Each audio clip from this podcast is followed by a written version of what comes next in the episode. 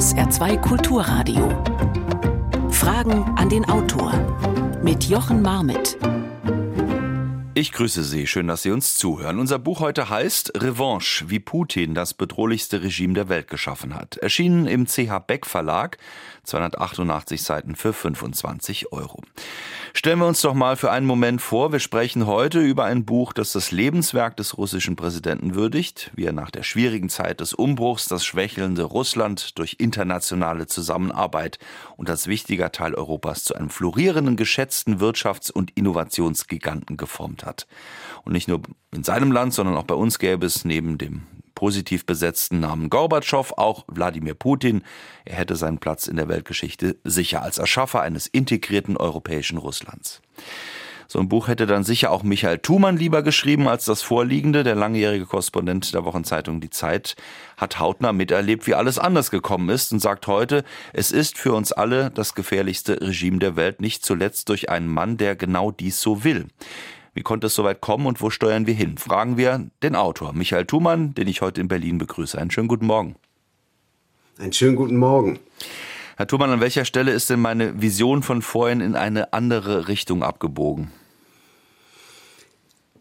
Da müssen wir zehn Jahre zurückgehen, glaube ich. Äh, das war eine Zeit, als Putin eigentlich auf einem Berg von Öl, äh, Ölgeld, von Petrodollars saß und die Menschen trotzdem gegen ihn demonstrierten, als er 2011 zurück wollte ins Präsidentenamt. Er hatte das ja mal für vier Jahre kurz abgegeben an Dimitri Medvedev, wir erinnern uns. Damals ähm, war er Ministerpräsident und äh, wollte zurück in den Kreml und die Menschen demonstrierten. Und sie demonstrierten und demonstrierten ein halbes Jahr lang. Und das hat ihn schwer geschockt. Und er hat sich damals gedacht, es reicht wohl nicht mehr, wenn ich äh, den Menschen Wohlstand bringe. Und es war tatsächlich eine Zeit, wo Russland 2010, 11 einen ungekannten Wohlstand erlebte, dank dieser Öl- und Gaseinnahmen. Und er hat sich damals entschieden, Nationalist zu werden. Und mit Nationalismus äh, die Menschen für ihn zu gewinnen. Und man muss sagen, es ist ihm gut gelungen, aber er hat das Land darüber auf den Hund gebracht. Und ähm, er hat auf, äh, wie soll ich sagen, aus einer perfekten Situation, auch in der er sich übrigens auch noch 2020 befand, ähm, als Russland gewissermaßen und Moskau eine Drehscheibe war, auch für internationale Politik. Und wir erinnern uns, dass auch zu Beginn des Jahres 2021, als er die Ukraine dann langsam anfing einzukreisen, ähm, dass immer wieder westliche Politiker nach Moskau kamen und er sich wenig aus Moskau herausbewegte. Ähm, er war ein gefragter Gesprächspartner, auch wenn er die Krim schon besetzt hatte. Und eigentlich hätte er damals alles nur so weiterlaufen lassen müssen. Aber es ist halt eben der Nationalismus, der ihn trieb, ähm, von diesem Weg abzugehen und die Ukraine ein zweites Mal zu überfallen. Mhm. Und seitdem steht Russland da, wo es ist. Und man kann wirklich sagen, es ist ein Mann, der das alles so lenkt. Ähm, der Auslöser war ein Mann, ja. Also man kann, man kann äh, durchaus sagen, am 24. Februar 2022, das war Putins Angriff. Ähm, er hat die Entscheidung getroffen, er hat seinen Sicherheitsrat eingenordet und teilweise vor den Augen aller Welt erniedrigt. Ähm, er hatte die entscheidenden Informationen vor seinen Generälen zurückgehalten, sodass die erstmal im Dunkeln tappten und gar nicht so recht wussten, wohin es gehen sollte. Ähm, dann aber, seit dem 24. Februar 22 ist es Russlands Krieg geworden, weil eben die Eliten mitmachen, die Generäle alle mitmachen, es hat keinen Aufstand gegen ihn gegeben und der große Teil des Volkes mitmacht. Und insoweit ist die Bezeichnung Putins Krieg heute falsch, irreführend. Nein, es ist mittlerweile Russlands Krieg geworden. Ihr Titel heißt Revanche. Wofür Revanche? Putin nimmt Revanche auf zweierlei Weise und äh, gegen zweierlei Gruppen. Ähm, die erste Gruppe ist ein Teil seines eigenen Volkes. Das sind die Menschen, die seit Anfang der 90er Jahre ähm, als Gorbatschow noch an der Regierung war und dann halt eben Boris Jelzin, der Präsident des unabhängigen Russland wurde, äh, Ende 1991, Ähm, damals gab es sehr, sehr viele Menschen, diese, die diese Öffnung der Sowjetunion und die Öffnung Russlands einfach aus vollem Herzen unterstützten und die Reisefreiheit genossen, die Investitionsfreiheit und all die Freiheiten, die es damals in dem in dem schwer, wirtschaftlich schwer gebeutelten Russland, die sich damals boten, äh, die diese Chancen ergriffen. Und das sind Menschen, die heute, von denen heute sehr, sehr viele ausgewandert sind oder die in der Opposition sind in Russland, die in den Gefängnissen sitzen. Ähm, Putins Revanche, erste wichtige Revanche, ist die gegen all jene, die damals den Untergang der Sowjetunion als Chance begriffen haben.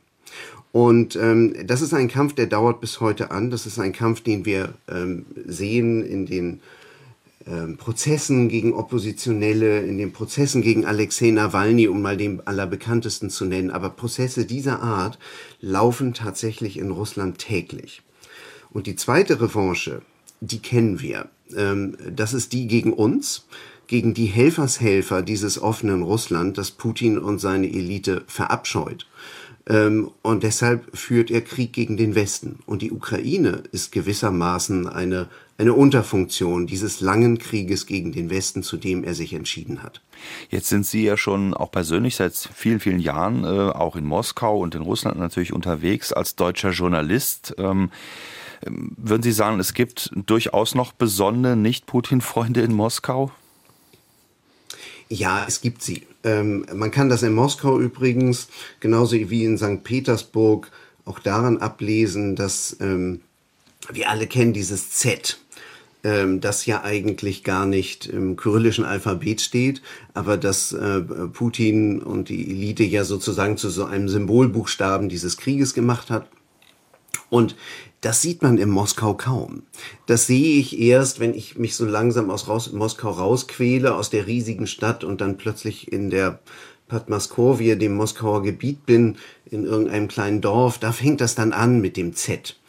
Und äh, daran kann man sehen, wie viele Menschen das eigentlich für akzeptabel finden oder ähm, nie im Leben darauf kämen, sich das aufs Auto zu kleben äh, oder an die Haustür zu schmieren. Äh, einfach weil sie halt eben letztendlich doch nicht so viel davon halten und nur hoffen, dass es bald vorbeigehe. Ähm, und dabei muss man einfach wissen, die, die, die, die Großstädte, die westlichen Großstädte in Russland, ähm, da ist halt die Begeisterung, die ich zum Beispiel in Russland spürte, als die Krim annektiert wurde 2014, äh, die ist heute gar nicht da, sondern es ist eher so ein Gefühl des, naja, muss ja. Und die Enthusiasten und die Begeisterten, die kommen eigentlich eher aus der tiefen Provinz. Michael Thumann, heute zu Gast bei SA2 Kulturradio. Fragen an den Autor. Sein Buch heißt Revanche. Und Sie können gerne Ihre Fragen stellen unter 0681 65 100 oder eine WhatsApp an die gleiche Nummer 65 100 in Saarbrücken oder Fragen an den Autor mit Bindestrichen dazwischen at sr.de und dann kommt Ihre Frage hier bei uns in der Sendung an. Eine Frage schon mal von äh, Jürgen Bust aus St. Ingbert. Wie konnte Putin äh, die unheilvolle Verbindung von Imperialismus und Revisionismus über so viele Jahre hinweg planen und vorantreiben? Da haben ihm zwei bei geholfen. Ähm, zunächst einmal die russische Elite selbst, die tatsächlich, als er sich äh, 2000, äh, Ende 2011, Anfang 2012 für diesen Weg in den Nationalismus entschied, ein Nationalismus, den er übrigens dann imperialistisch interpretierte. Und das muss man einfach wissen. In Russland hängen Nationalismus und Imperialismus eng miteinander zusammen. Ähm, und er hat sich auf jeden Fall für diese Strömung des russischen Nationalismus entschieden und dem haben sich einfach sehr viele angeschlossen. Ähm, sowohl in der Elite wie aber auch, und das sah man eben 2014, ähm, sehr viele Russen, ähm, die nicht den Eindruck hatten, dass äh, mit der Besetzung der Krim und dem Anschluss der Krim Russland einen Bruch des Völkerrechts begangen hatte, der böse Folgen haben konnte, wie wir heute übrigens sehen. Denn wenn man einmal damit anfängt, dann kann man kaum noch wieder aufhören. Ähm, wir können vielleicht auf die äh, Frage dann noch näher eingehen, warum eigentlich die Russen heute so und äh, nicht anders gestimmt sind, aber äh, die diese Russen, die ihn dabei unterstützt haben und die begeistert waren, und das ist leider die Mehrheit, die haben ihm einfach geholfen. Die zweite Gruppe, die ihm geholfen hat, ist der Westen. Und das können wir ja auch noch vertiefen. Aber leider muss man sagen, dass gerade deutsche Politiker, aber überhaupt westliche Politiker mit Putin nach der Besetzung der Krim paar Sanktion, paar, äh, einige Sanktionen verhängt hatten, aber ansonsten munter weiter mit ihm zusammengearbeitet haben. Und auch das war natürlich ein schwerer Fehler. Das heißt, es wurde eigentlich vor laufender Kamera eine Entwicklung äh, betrieben, die absehbar war. Würden Sie das so formulieren? Ich würde nicht sagen, dass es absehbar war, dass Putin in dieser Weise die äh, Ukraine noch einmal angreifen würde, und zwar indem er gleich auf Kiew marschiert. Äh, damit habe ich nicht gerechnet, damit hat wirklich kaum einer gerechnet und kaum einer seiner Generäle. Deshalb hat es ja auch so schlecht geklappt. Äh, muss man schon ein bisschen vorher instruieren, die engsten Mitarbeiter. Aber hat er nicht gemacht, gut für die Ukraine. Ähm, ich würde nicht sagen, dass eben die Geschichte so vorhersehbar war. Aber ganz klar war, dass Putin all die Jahre die Ukraine weiter unterminierte, dass er sich in den Minsker Verhandlungen auf nichts einließ und dass er die ganze Zeit eine feindselige Haltung gegenüber diesem Land innehatte, äh, die klar machte, mit dem kann man da nicht zu einem Frieden kommen. Und dem hätten halt auch westliche Politiker rechtzeitig und nicht erst 2022 Rechnung tragen müssen. Sie schreiben ja auch äh, in Ihrem Buch über die Geschichtsinterpretation, dass es äh, als Rechtfertigung oder als äh, als Gründe, die vorgeschoben werden, eben das Recht auf diesen Angriff gäbe, dass die Ukraine kein Staat sei, dass es einen Genozid gegen äh, russische Bevölkerung in besetzten Gebieten gegeben habe. Ähm, das sind alles Argumente, die wir schon ganz häufig gehört haben und ähm, die so ein bisschen wie eine Blaupause wirken. Ähm, ist es wirklich so einfach daraufhin, äh, so einen Feldzug zu starten? Und nicht zuletzt, Sie haben es gerade gesagt, äh, vielleicht dann doch als Ein-Mann-Plan unternehmen erstmal und die anderen sind gar nicht so richtig mit im Bilde, was da eigentlich passiert.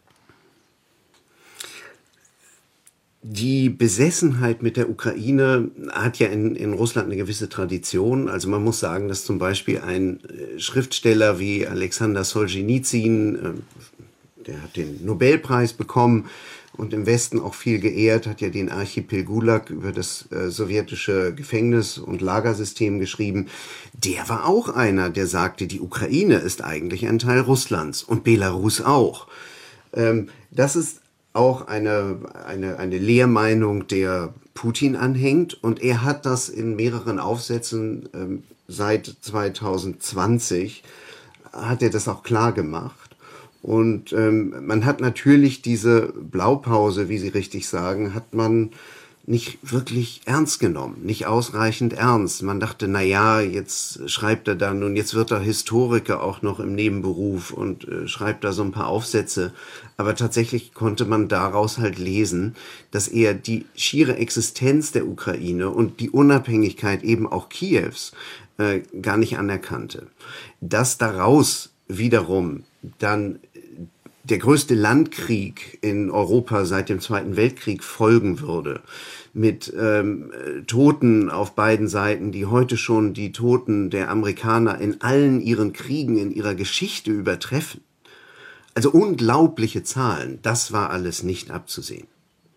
Michael Thumann zu Gast heute bei Fragen an den Autor. Ihre Fragen gern an die 0681 65 100, WhatsApp an die Nummer 0681 65 100 oder Fragen an den Autor mit Bindestrichen dazwischen at sr.de. Eine weitere Frage. Wladimir Putin hat doch 2001 eine dermaßen freundliche Rede auf Deutsch im Bundestag gehalten. Diese Wandlung zum gewalttätigen Westfeind, die hat doch irgendwelche Gründe. Könnte es sein, dass damit die völkerrechtswidrige und auf Lügen basierende Okkupation der Amerikaner im Irak Putin sozusagen die Augen geöffnet hat, nach dem Motto, ah ja, wenn man Macht hat, kann man alles. Weil das war eindeutig ein Riesenfehler von, von Bush, von USA, äh, die Lüge mit den Massenvernichtungswaffen und daraufhin die Invasion im Irak mit Hunderttausenden von Toten. Kann Putin daraus eventuell etwas gelernt haben? Herr Thumann. Ich würde sagen, ähm, der Krieg der Amerikaner, die Invasion des Iraks war in der Tat völkerrechtswidrig und äh, beruhte auf dieser Lüge mit Curveball. Es war etwas, was die Welt erschütterte. Ja, auch übrigens uns in Deutschland und die Bundesregierung hat damals ja auch zu Recht nicht mitgemacht. Und stand sogar mit Wladimir Putin und Jacques Chirac, dem damaligen französischen Präsidenten, stand ja Gerhard Schröder damals in Sochi und hat die Amerikaner äh, dafür kritisiert, gemeinsam mit Wladimir Putin. Ähm, ich glaube aber nicht, dass das für ihn ähm, die Initialzündung war, zu sagen, jetzt mache ich sowas auch. Ähm, er hat äh, zum ersten Mal wirklich scharf in scharfen Worten auf der Münchner Sicherheitskonferenz 2007 darauf äh, reagiert. Und das lag dann immerhin schon dreieinhalb Jahre zurück, äh, die Invasion. Er hat ähm, im weiteren Verlauf dann aber eigentlich erst wirklich Schlüsse daraus gezogen und auf ähnliche Weise reagiert 2014, nämlich mit der Invasion der Ukraine, damals ja noch mit grünen Männchen. Das heißt also, die Phase ist einfach viel zu lang, als hätte er das unbedingt als Blaupause genommen oder gesagt, so geht's nicht, jetzt reagiere ich mit den gleichen Mitteln. Was ich denke, und das ist meine Erfahrung in Russland als Korrespondent über die Jahre gewesen, er handelt nicht in Reaktion auf den Westen, sondern er handelt in Reaktion auf die Verhältnisse in seinem eigenen Land. Russland ist ein riesiges Land, das nicht leicht zu beherrschen ist, schon gar nicht für einen, der überhaupt keinen Dissens und andere Meinungen zulassen will, wie Wladimir Putin.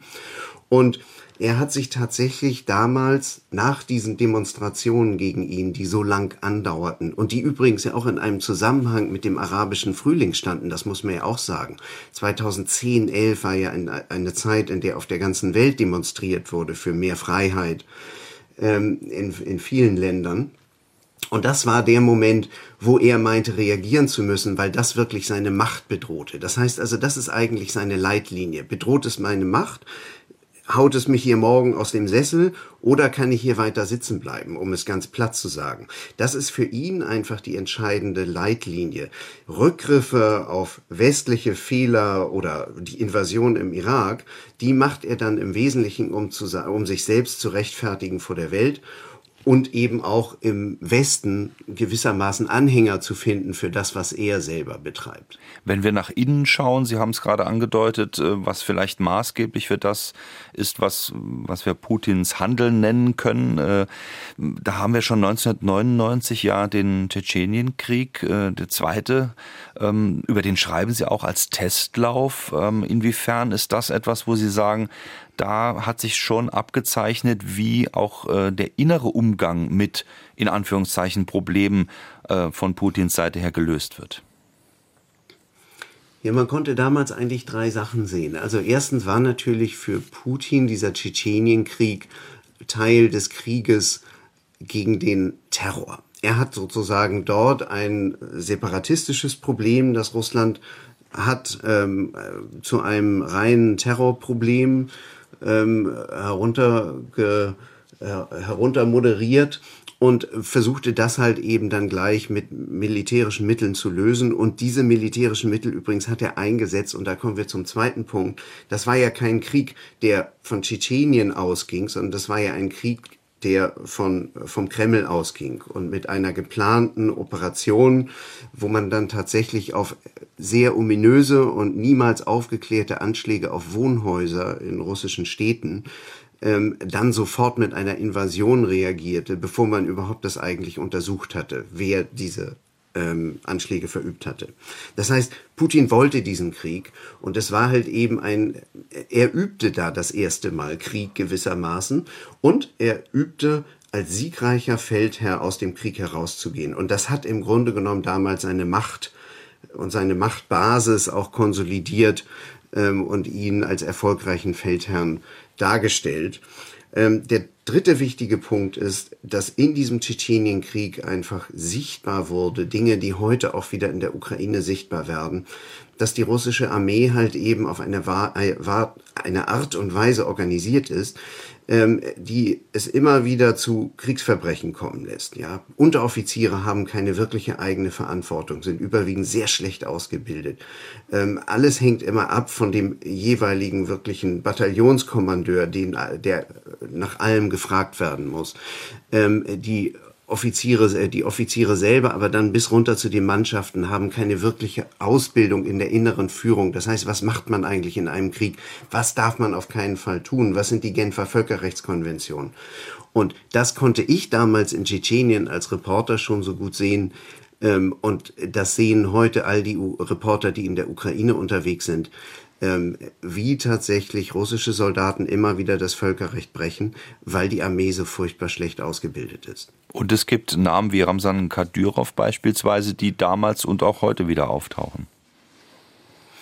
Genau, Kadyrov ist ja gewissermaßen eine, eine Mufti-Dynastie, wenn man so will. Sein Vater war ja ähm, als äh, Folge des, äh, der russischen Eroberung, Neueroberung Tschetscheniens 1999 äh, war dann ja der Anführer in Tschetschenien, das, das staatliche Oberhaupt, wie man das dort nennt. Und sein Sohn Ramsan, äh, der Vater kam übrigens in einem Anschlag ums Leben, 2004, wenn ich mich recht erinnere. Und äh, der Sohn übernahm dann äh, nahtlos von seinem Vater, ähm, der der Mufti von Tschetschenien geworden ist. Ähm, Ramsan Kadyrov ist kein Geistlicher, sondern ein Söldnerführer und ist heute eine wirklich starke Figur in Russland. Manche sehen in ihm sogar den Nachfolger von Putin. Äh, das halte ich für ziemlich ausgeschlossen, weil ich nicht glaube, dass in dem Russland so nationalistisch, wie es heute gestimmt ist, ein Tschetschene der Präsident von Russland werden könnte. Aber er ist einer der wichtigen Spieler, mit dem man rechnen muss, zumal er ja auch bewaffnete Leute hat. Michael Thumann zu Gast bei SA2 Kulturradio Fragen an den Autor. Eine weitere Frage. Wladimir Putin betrachtet den Untergang der Sowjetunion als größte geopolitische Katastrophe des 20. Jahrhunderts. Wird er versuchen, die 14 nicht-russischen ehemaligen Sowjetrepubliken in irgendeiner Form wieder unter die Fuchtel von mütterchen Russland bringen? Dankeschön. Das ist eine ganz wichtige Frage, die ja nicht nur im Westen, sondern die halt eben auch vor allem diese Republiken umtreibt. Ich war vor einer guten Woche in Georgien, wo das die ständige Angst ist. Ein kleines Land ähm, am Kaukasus, das und ähm, im Kaukasus, äh, das schon Gebiete verloren hat, dadurch, dass russische Truppen eingriffen in den innergeorgischen äh, Krieg Anfang der 90er Jahre und ein Land, das im Grunde genommen jetzt auch dadurch, dass ja sehr, sehr viele Russen, Georgien ist das Hauptauswanderungsland äh, derzeit der Russen, dessen ethnische Zusammensetzung sich gerade ändert. Ja, also ich habe da sehr, sehr viele Georgier getroffen, die sich einfach Sorgen machen, dass das Land jetzt übernommen wird. Dazu trägt dann auch noch eine Regierung bei, die offenbar vorhat, mit Putin Deals zu machen und gegen die ja auch vor einiger Zeit und jetzt auch am Wochenende wieder demonstriert wurde. Aber ich kann Ihnen eine ganze Reihe von anderen Beispielen nennen. Kasachstan, wo ich neulich war im März. Ähm, auch dort äh, hat es, äh, gibt es einfach sehr, sehr große Vorbehalte gegenüber Putin. Übrigens auch, weil schon vor äh, langer Zeit der von mir erwähnte Schriftsteller Alexander Solzhenitsyn, der ja heute auch noch einen großen Einfluss hat nach seinem Ableben, ähm, eben auch mal gesagt hat, naja, der Norden Kasachstans ist eigentlich auch russisch. Ähm, und insoweit hat eigentlich jedes Land, äh, ob Belarus äh, im, weiter im Westen oder Georgien, Armenien, Kasachstan, äh, alle machen sich ihre Sorgen. Und deshalb drücken auch alle, selbst wenn sie bei der Parade des Sieges jetzt am 9. Mai nach Moskau gefahren sind, die Präsidenten pflichtschuldig, ähm, Trotzdem drücken alle insgeheim oder mehr oder weniger offen der Ukraine die Daumen, dass sie diesen Krieg gewinnt, weil sie wissen, sonst wären sie als Nächste an der Reihe. Sie schreiben in Ihrem Buch auch darüber, ähm, wie im Endeffekt ähm, dieses ähm, ja 1990, 1991 mit als Auslöser, die Hörerin hat es ja gerade mitformuliert, als Auslöser einer ja einer einer Niederlage eigentlich ähm, von Seiten Putins ähm, gewertet wird. Die UdSSR bricht auseinander. Ähm, danach übt man sich aber, und dann nochmal zurück auf, auf den Bundestag 2001, in Freundschaft, in wirtschaftlichen Beziehungen. Ähm, war das ich sag mal, gespielt alles oder war da irgendwo ein Stachel, der dann irgendwann die Wunde nochmal hat aufbrechen lassen? Also wie, wie, wie kann man das beschreiben, dass man, es sind ja doch ähm, seit 1990 ja nun schon einige Jahre ins Land gegangen, dass man so lange praktisch an Plänen festhalten könnte, wenn es sie denn gab? Putin war ja im Grunde genommen eine Art Rückkehr der Kräfte. Als er 1999 an die Macht kam, war es gewissermaßen eine Rückkehr jener Kräfte, die 1991 verloren hatten.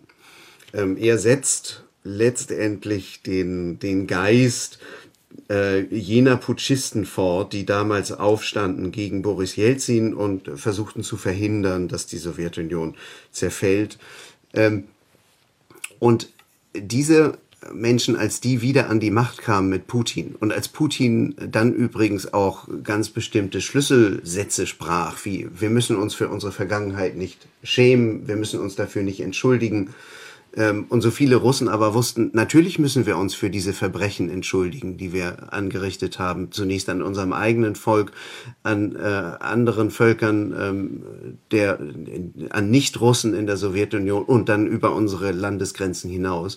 Da war er halt ganz anderer Meinung. Und was er damals und im Bundestag, das war ein riesiges Missverständnis ähm, die, ähm, die Politiker, die da aufstanden und applaudierten, die dachten tatsächlich, und viele von denen, ich weiß das selber noch aus den Gesprächen, die dachten, der wollte tatsächlich eine Art von enger Zusammenarbeit ähm, mit Deutschland und mit den Europäern, so wie wir uns Zusammenarbeit, Kooperation vorstellten. Was Putin wollte, war ein Antiterrorbündnis. Ein Bündnis, auf dessen Grundlage er damals ähm, halt eben mit Amerika zusammenarbeiten konnte, mit den Deutschen zusammenarbeiten konnte gegen Terroristen. Und das war gewissermaßen gesehen als eine militärische und Sicherheitskooperation. Da konnte man dann auch noch wirtschaftlich sicherlich zusammenarbeiten. Putin hat immer viel gehalten vom Gasexport nach Deutschland, selbstverständlich. Ähm, das, ähm, das war alles Teil des Programms, aber er sah halt eben aus seinem aus seiner Biografie heraus als Mann der Sicherheitsdienste äh, niemals darin eine wirklich äh, grenzenlose äh, Freundschaft, mit der, auf der man halt eben dann ein vertrauensvolles Verhältnis aufbaute, die übrigens äh, die sicherheitspolitische Durchdringung, der Aufbau von Geheimdiensten, äh, der, die Abhöranlagen der russischen Botschaft und all das, ähm, die heute ja äh, deutsche Sicherheitsdienste auch beschäftigt, ähm, und alle Ministerien, die drumherum liegen, was hören die Russen eigentlich mit aus ihrer großen Botschaft in Mitte, Nähe des Brandenburger Tors? Ähm, das begann alles damals schon unter Putin. Ja, und deshalb spreche ich von einem Missverständnis, weil wir darunter eigentlich viel mehr verstanden und begriffen, als Putin wirklich meinte. Bernhard Bernarding schreibt in dem Zusammenhang, wie erklären sich dann das kollektive Versagen des Westens, besonders der deutschen Bundesregierung in der Einschätzung der Ziele Putins? Merkel, Steinmeier, Gabriel und so weiter, eng mit Moskau immer in Verhandlungen. Ähm, eigentlich müsste es doch erkennbar gewesen sein und muss äh, äh das nicht auch äh, persönliche Konsequenzen haben. So schreibt er, stattdessen wird Merkel überall mit Orden behängt. Ja, ähm, das sind die Wesentlichen schon genannt. Ich würde eine Person noch einführen, das ist Sigmar Gabriel. Den halte ich eigentlich für die Schlüsselperson. Ähm, weil Sigmar Gabriel derjenige ist, ähm, der nach der Besetzung der Krim und Annexion der Krim derjenige ist, der zusammen dann mit Gerhard Schröder, der ja schon nicht mehr im Amt war, sondern ein russischer Energieoligarch geworden war, ähm, den Bau von Nord Stream 2 so stark vorangetrieben hat. So, und wir müssen in der Tat an all diese Politiker fragen, wie kann es sein, dass ihr, ähm, und ich, ich würde im Rückblick auf die 2000er Jahre immer mit einer gewissen soll ich sagen, Nachsicht, beziehungsweise man, man durfte sich in den 2000er Jahren noch irren, ähm, bis, ich, ich sag mal so, bis zum Georgienkrieg, ähm, da griff er zumindest, da griff Putin zumindest nicht über die Landesgrenzen hinaus. Ab dem Georgienkrieg 2008 wusste man, aha, das kann auch drüber hinausgehen.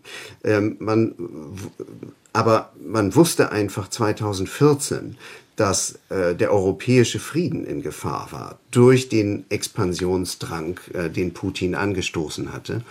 Und dass man danach sich dann mit Russland in dieser Weise verflochten hat, indem man 2015, das war Sigmar Gabriels Entscheidung damals, auf seinem Schreibtisch lag die Entscheidung, verkaufen wir unsere größten Gasspeicher in Deutschland an Gazprom. Ähm, Und es war, es war damals das Unternehmen Wintershall äh, unter dem Dach der BASF, die diese Gasspeicher an Gazprom verkauft haben im Tausch für sibirische Gasfelder, die sie jetzt einfach ver verlieren und Milliarden Abschreibungen haben. Ähm, aber Sigmar Gabriel war damals als Wirtschaftsminister derjenige, der das erlauben musste. Und er hat es erlaubt. Und anschließend fing er an, für diese Röhre zu werben, für Nord Stream 2, obwohl er wusste, dass wir einfach mit Nord Stream 1 schon so viel Ärger in Europa gehabt hatten. Äh, das heißt also, wieder besseres Wissen wurde da eine Politik durchgepeitscht. Ähm, und äh, wenn Sie mich fragen, warum, dann glaube ich, war es eine Mischung ähm, aus. Also bei den, bei, bei Sigmar Gabriel und vielen Sozialdemokraten war es einfach Mission. Äh, sie waren überzeugt davon, dass man eine Brücke äh, das ist ein Zitat auch von einem der Sozialdemokraten, dass man eine Brücke brauchte äh, nach Russland, um mit wirtschaftlichen Beziehungen Russland davon abzuhalten, dass es andere Länder angreift, was eine große Fehlkalkulation war, weil auf wirtschaftliche Beziehungen kam es Putin einfach dann schon gar nicht mehr an, wie man sieht. Ähm, und äh, Angela Merkel, die äh, die, die einfach alles versuchte, diese wackelige große Koalition zu retten und den Sozialdemokraten dabei nachgegeben hat und dann auch Nord Stream 2 in jeder Hinsicht verteidigte, obwohl ihr außenpolitischer Berater Christoph Heusgen die ganze Zeit sagte, nein, nein, machen Sie das nicht. Und die wesentlichen Außenpolitiker in ihrer eigenen Partei äh, wie Röttgen und Kiesewetter und andere einfach die ganze Zeit davor warnten. Das heißt also, wir haben es hier mit einer großen Koalition des Russlandverständnisses zu tun und ähm, das hat uns in eine Art Abhängigkeit getrieben, die dann 2022 zum bösen Erwachen führte. Nathalie Schmidt aus Überherrn, vielen Dank für die Frage, schreibt, äh, kann man sagen, dass die Zustimmung in Russland zum Angriff auf die Ukraine vom Bildungsniveau abhängt. Sie schreiben, dass die Zustimmung vor allem auf den Dörfern weniger in den Städten stattfindet. Zum Teil, ja. Äh, grundsätzlich sind natürlich Leute mit Hochschulausbildung, äh, mit, äh, mit guten Abschlüssen beziehungsweise dann auch in, in hohen Positionen aufgrund dieser, dieser Abschlüsse und der, muss man auch sagen, in Russland immer ganz wichtig, der Netzwerke, die sie dann gebildet haben seither, äh, die sitzen in den großen Städten. Ähm, da gibt es dann wiederum einen höheren Anteil von Leuten, die sagen, machen wir uns jetzt hier eigentlich nicht gerade um den Preis geringer Gebietsgewinne in der Ukraine unsere ganze Wirtschaft kaputt und nehmen einfach riesige Sanktionen in Kauf dafür, dass wir dann plötzlich Bachmut, hat man davon schon mal gehört, äh, einnehmen. Ähm, diese, diese Leute sind eben in der Tat eher welche, die höhere Bildung haben. Ähm, und ähm, auf äh, halt eben jetzt holzschnittartig gesagt und dann applaudieren halt eben viele in den kleineren Städten. Auch übrigens nicht nur auf dem Dorf, sondern so in, den, in diesen Monostädten, äh, wo es ein großes Kombinat gibt und wenn das dicht macht, dann äh, ist eigentlich, äh, weiß man gar nicht, wie dieses Städtchen überleben soll und lebt nur noch von Staatssubventionen die Putin dann eben auch tatsächlich reichlich verteilt derzeit.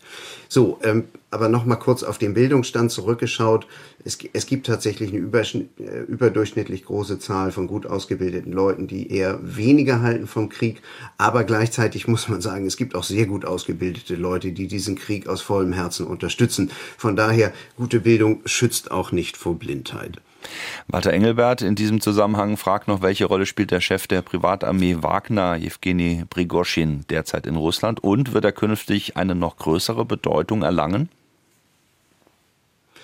Wagner spielt eine ganz wichtige Rolle in, ähm, in dieser Art und Weise, wie Putin eigentlich seit 2014 Privatarmeen, die nach russischem Recht komplett verboten sind in Russland, äh, Privatarmeen hat aufbauen lassen, äh, die dann gelegentlich hier und da äh, die, die, Drecksarbeit machen.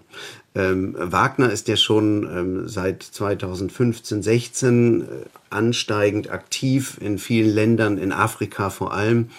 Äh, überall, wo ein Bürgerkrieg oder wo, wo Konflikte aufbrechen, geht Wagner rein und bietet seine Dienste an äh, oft dann auch im Austausch dagegen eine Goldmine ausbauen zu dürfen. Ähm, und halt eben dann, äh, und das muss man bei Wagner immer sehen, es ist nicht nur eine Söldnergruppe, sondern es ist einfach auch ein riesiges Geschäftsunternehmen, womit dann wiederum solche Operationen finanziert werden.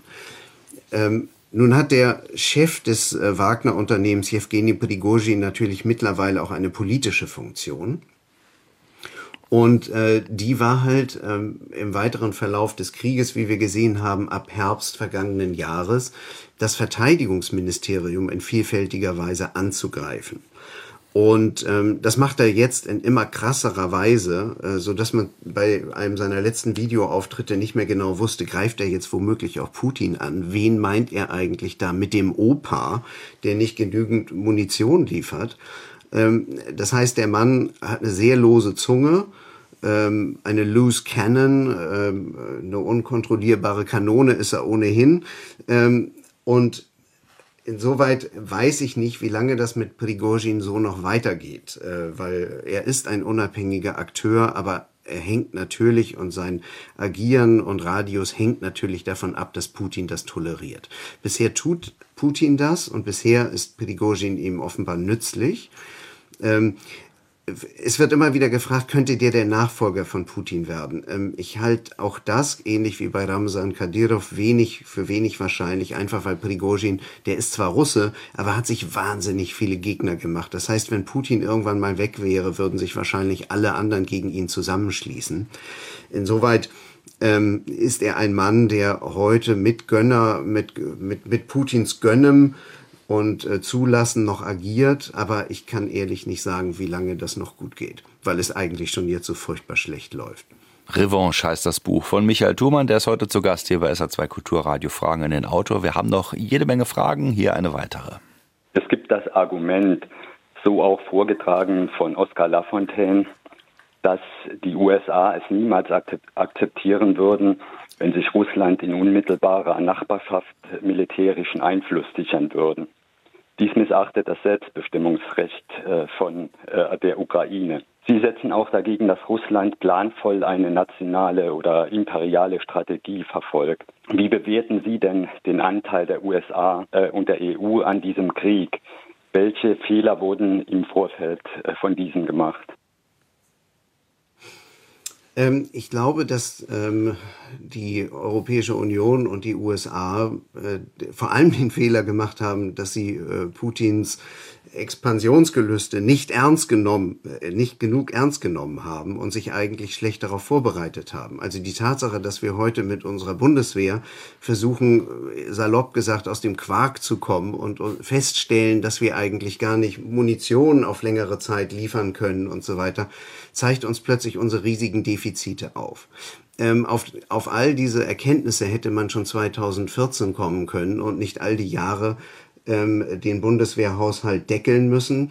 Das waren die Sozialdemokraten und ähm, Angela Merkel hat inadäquate Verteidigungsminister berufen, das muss man auch sagen. Und Annegret Kramp-Karrenbauer war eigentlich die erste, die sagte, wir haben hier wirklich ein Problem, wir müssen endlich mal was tun.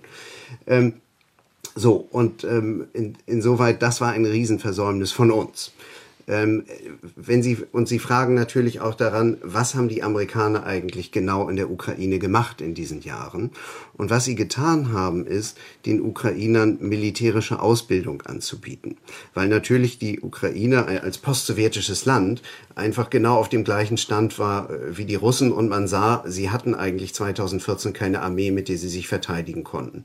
Also ähm, gab es ab 2016, 17 Ausbildung und es gab dann auch schon Waffenlieferungen seitens der Briten und der Amerikaner, nicht von Deutschen und anderen Europäern.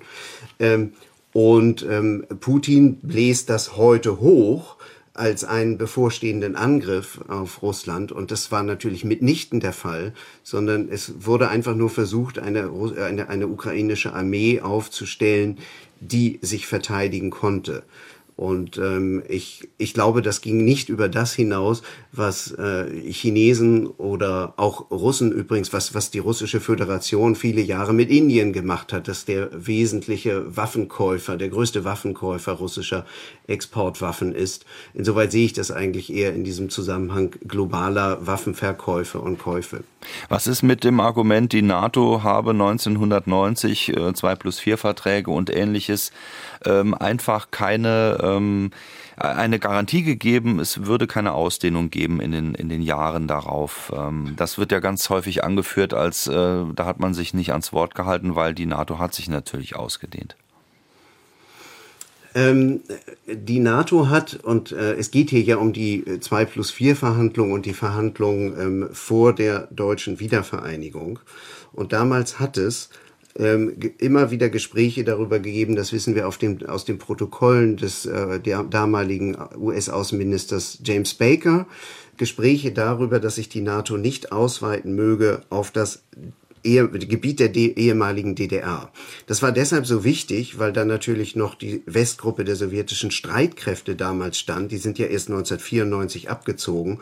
Und man wollte eine klare Regelung haben dafür, dass jetzt nicht amerikanische Truppen in die sowjetischen äh, Kasernen einziehen würden, sondern Westdeutschland blieb gewissermaßen NATO-Jurisdiktion und eben auch Basis für äh, Briten und Amerikaner äh, und ihre Kasernen und Flughäfen und in Ostdeutschland würde nur die Bundeswehr sein. Das war gewissermaßen der Deal. Den hat man äh, dann 2000, äh, diesen Deal hat man dann eben auch abgesegnet im 2 plus 4 Vertrag. Gorbatschow selber hat gesagt, das war, was er wollte.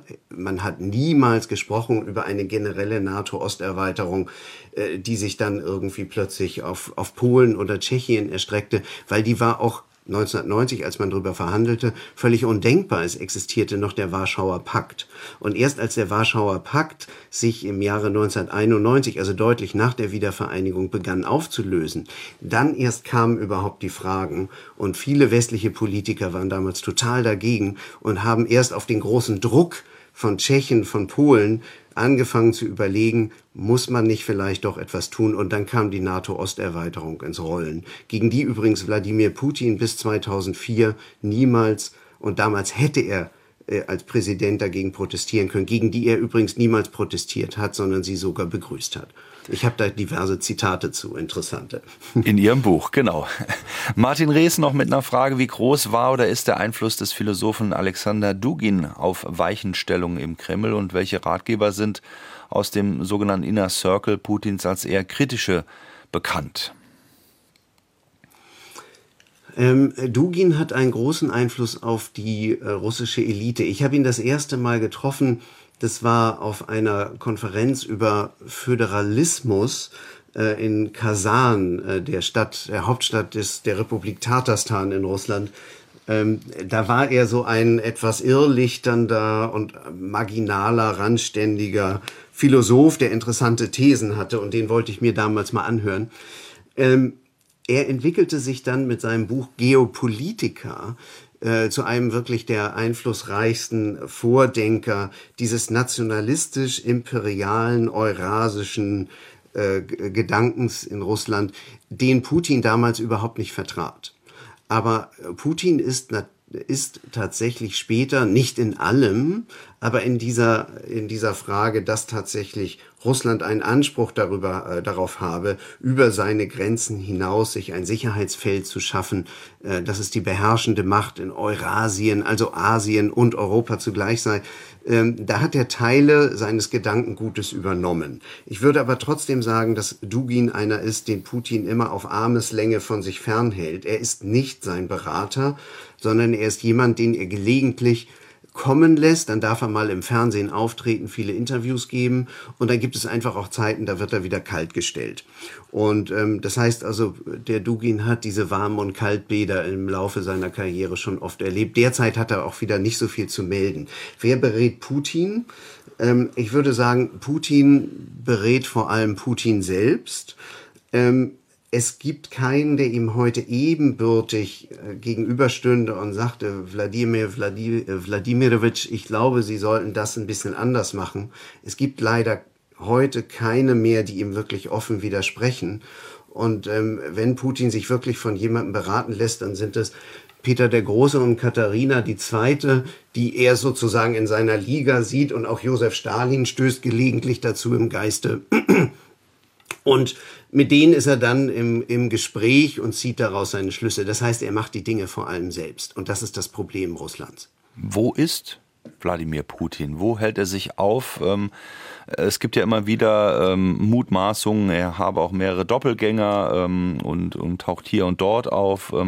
Kann man das äh, umschreiben, dass sich das auch verändert hat, sein Aufenthaltsort und was er vor allen Dingen auch mitbekommt äh, von dem, was da draußen los ist?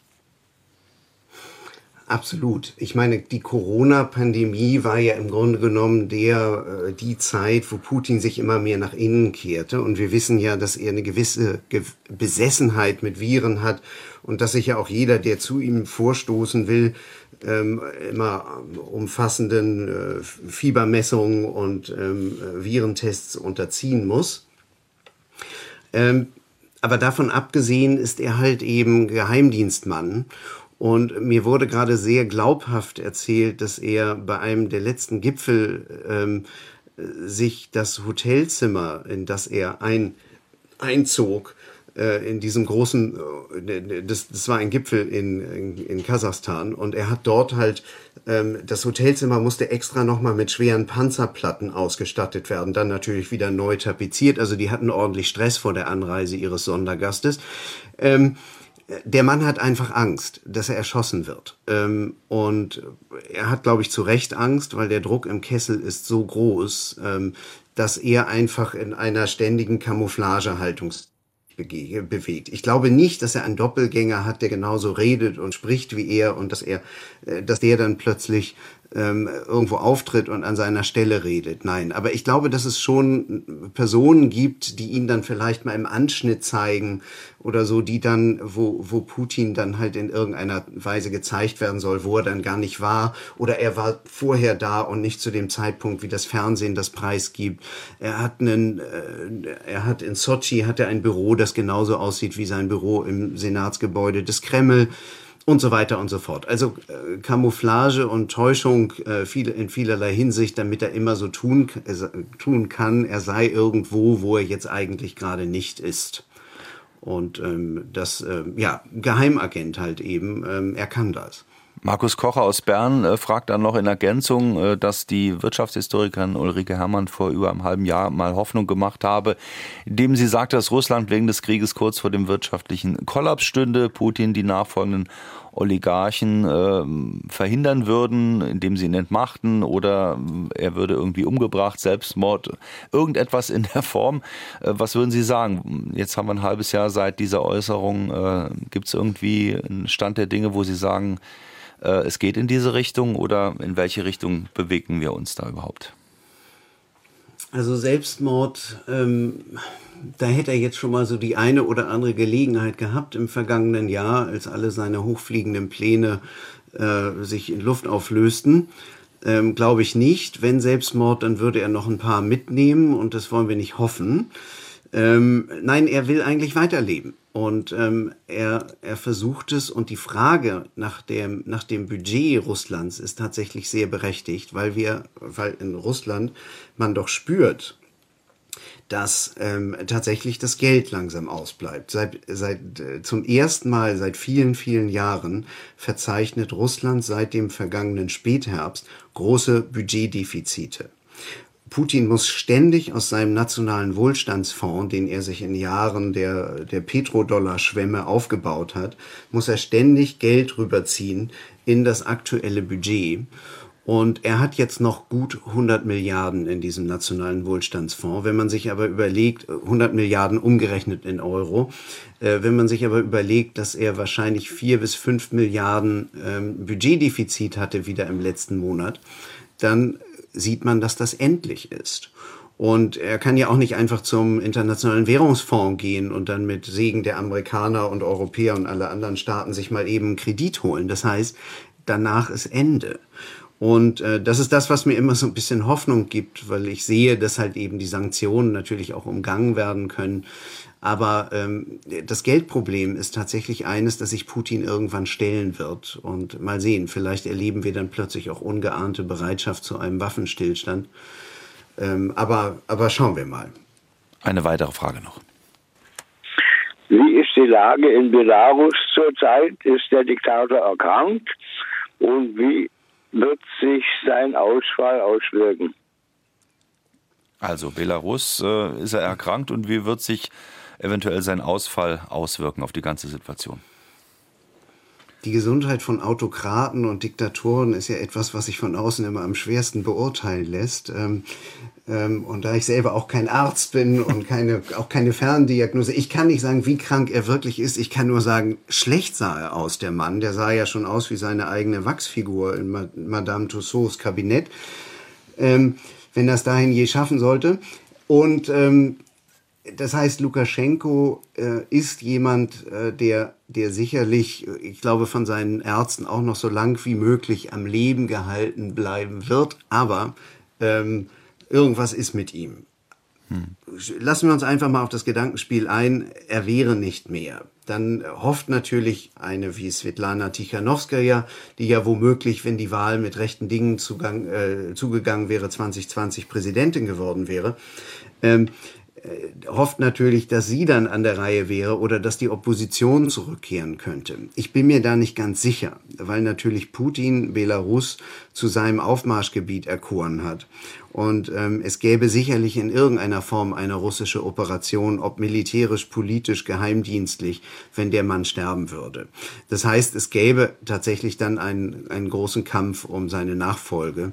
Und ich, ich, ich kann nicht genau vorhersagen, in welche Richtung der ginge, aber ich, ich glaube, so viel weiß ich aus meinen zwei Besuchen in Belarus seither, dass er, dass äh, tatsächlich ein erheblicher Teil des Volkes diesen Diktator zum Teufel wünscht ähm, und dass sie sich die Russen sicherlich nicht im Lande wünschen. Aber manchmal geht's ja nicht so, wie es Volk sich wünscht, sondern, wo, sondern wie sich ein benachbarter Herrscher das wünscht. Also mal sehen, das Spiel wäre offen.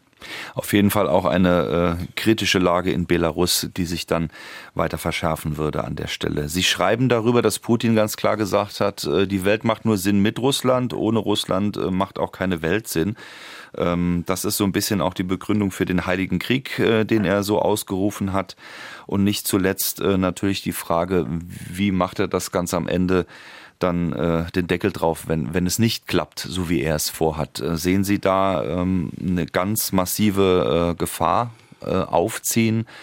Ist auch die Frage nach dem, nach dem Einsatz von äh, natürlich äh, atomaren Waffen. Ja. Ja, es gibt da ja zwei Hauptschulen. Die eine sagen, das macht er nie. Ähm, die andere sagt, ähm, da, dazu ist er absolut bereit und wir stehen äh, jede, jeden Moment davor und das ist alles wahnsinnig gefährlich. Ich bin so ein bisschen dazwischen. Ähm, ich halte Putin, und das ist sozusagen dieses, wir sprachen ja eben gerade noch über dieses Suizidale, diese womögliche Selbstmordoption. Ähm, ich halte es nicht für ganz ausgeschlossen, dass wenn er wirklich tief in seiner Macht bedroht wäre, dass er den Einsatz, sagen wir mal nur von nuklearen Gefechtsfeldwaffen, ähm, dass er das einfach als Möglichkeit in Betracht zieht und es dann womöglich macht. Also ich halte ihn einfach wirklich für, für, für fähig, das zu tun in einer extremen Lage. Aber wir sind nicht in dieser extremen Lage. Putin sitzt relativ fest im Sattel und er nutzt die Drohung mit der Atombombe als politische Drohung, um uns einzuschüchtern. Übrigens ganz speziell uns Deutsche. Er kennt natürlich Deutschland als deutschsprachiger Mensch ähm, äh, gut und er, er weiß um unsere Ängste und die hat er auch im vergangenen Jahr ähm, hat er wieder geschickt eingesetzt. Ähm, und auch wir Journalisten muss man ja sagen jedes Mal wenn er irgendetwas hm. in der Richtung sagte dann haben wir auch gleich bereitwillig beflissen darüber geschrieben. Ich hätte mir manchmal gewünscht wir hätten die eine oder andere Drohung auch mal überhört. Ähm, so und man muss einfach wissen, das ist derzeit sehr, sehr politisch. Und erst, wenn er wirklich kurz vom Kippen wäre und dann so eine Drohung kommt, dann würde ich mir wirklich ernsthafte Sorgen machen. Letzte Frage an Michael Thumann. Ähm, die G7 haben sich gerade positioniert. Ähm, es soll nun Waffen in Form von F-16 Kampfjets geben, äh, dann doch.